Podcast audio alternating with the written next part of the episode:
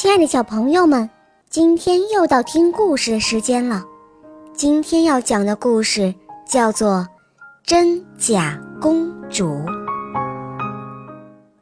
很久很久以前，在一个遥远的国度，发生了一件意想不到的事情：有两个几乎一模一样的女孩在同一时刻出生了。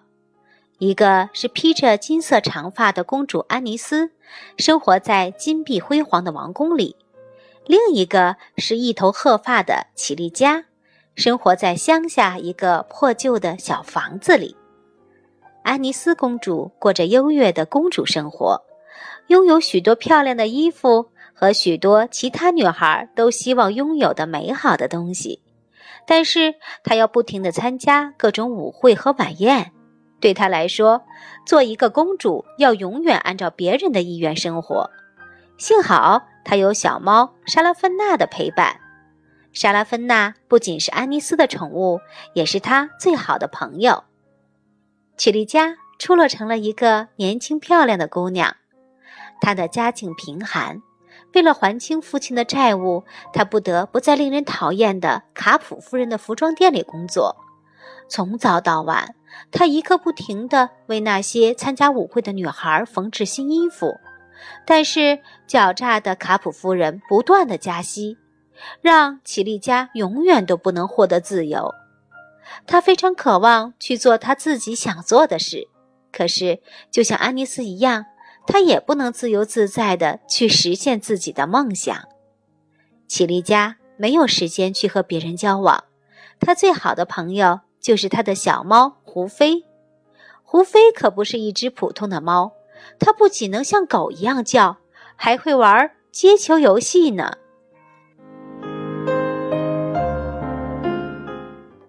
在王宫宽敞的书房里，安妮斯公主坐在一堆堆书中间。她知道身为公主所肩负的责任，需要记住那么多的城市名，需要了解那么多国家的法律，还有自己国家的历史。那么多的礼仪规矩也要熟记于心。一位高级官员走到安妮斯公主身旁，说道：“我需要提醒您，公主殿下，不要忘记您的马术课。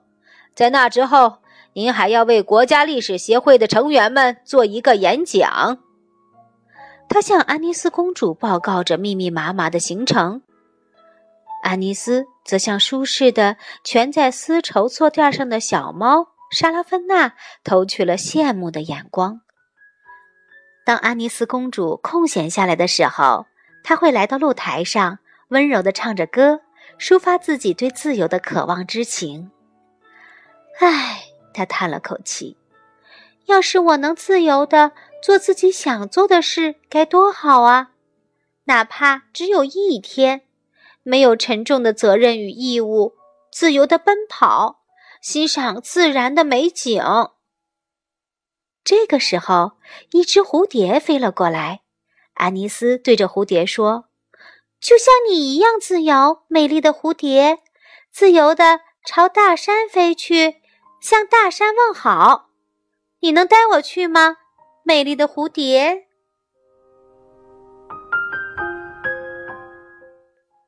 在山谷的另一边，绮丽佳唱着歌。同样也在抒发着自己对自由的向往。他喜欢唱歌，只有在唱歌的时候，他才能感受到自由。他梦想成为一名歌唱家，自由远离他的老板卡普夫人的命令，自由哪怕只有一天，不用工作，尽情的去爬山，自由且远离烦恼。就像你一样自由，美丽的蝴蝶。绮丽佳伸出手，接住了从王宫飞来的那只蝴蝶。我不得不在这里做着无聊的针线活，请求你，小蝴蝶，带我向大山问好。王室的顾问伯明察很久以来都在盗取皇室金矿里的金子，终于有一天，金矿的金子被挖光了。安妮斯的王国陷入了困境之中。为了拯救王国中的百姓，女王决定把安妮斯公主嫁给富有的多米尼克国王。尽管安妮斯公主真正喜欢的人是她的老师祖里安，但她知道她的责任是嫁给多米尼克国王，以拯救他的百姓。王宫里，大家都在忙碌着，准备着安妮斯公主的婚礼。安妮斯公主感觉非常失落，她悲伤的叹着气：“唉，我怎么可能嫁给一个从来没有见过面的国王呢？更何况我的心已经喜欢上了另外一个人。”村庄里，卡普夫人指使奇丽佳去给一名顾客送一条裙子。完成任务后，她利用这点空闲时间，自在地散着步。来，胡飞，我们去集市上来个即兴表演吧。这天早上，村庄的集市上十分热闹，路人们散着步，闲逛着，互相打着招呼。齐丽佳开始唱歌，集市上的人们都被她优美的歌声吸引过来。歌曲充满了对希望、爱情和自由的向往。在观众中间，一个披着斗篷的年轻姑娘十分专注地听着歌，惊讶地瞪圆了双眼。他难以相信，看着这个年轻的姑娘，就好像看到了第二个自己。一曲终了，机灵的胡飞用嘴叼着一个小罐儿，开始收演出费。爱丽丝公主郑重地向小罐里放了一枚金币。齐丽佳看到如此慷慨的举动，抬起了头，她也惊呆了，站在原地一动不动。这真让人难以相信，我们长得如同亲姐妹一般。她吃惊地喊道：“褐发、金发，我们长得实在是太像了。我的名字叫安妮斯，你呢？安妮斯，跟公主同名。哦，你是公主殿下。”齐丽佳惊叫道。您不在王宫里，到这里做什么呢？安妮斯有点无奈地说：“我在享受婚前最后一点自由的时间。就在下个星期，我就和一位我从来没有见过面的国王结婚了。”这时，王宫里有人正在策划一个巨大的阴谋。王后的私人顾问伯明察向王后报告说：“金矿已经枯竭了。”可这根本就不是真的，因为金子都被他自己偷走了。狡猾的伯明察为了成为王国的统治者，策划了所有的这一切，想让王后把安妮斯公主嫁给他。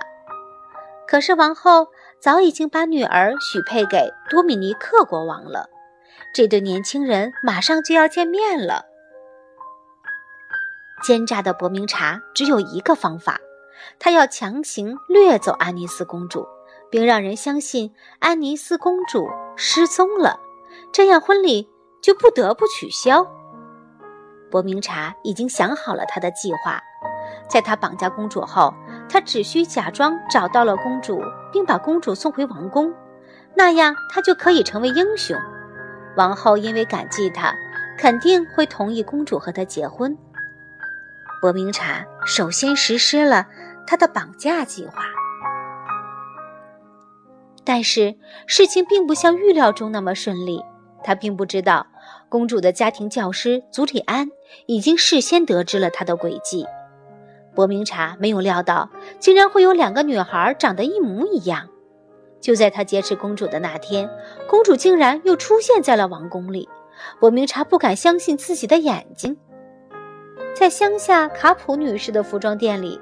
卡普夫人正在狠狠地斥责着她的女工：“齐丽佳，你脑袋里到底在想些什么？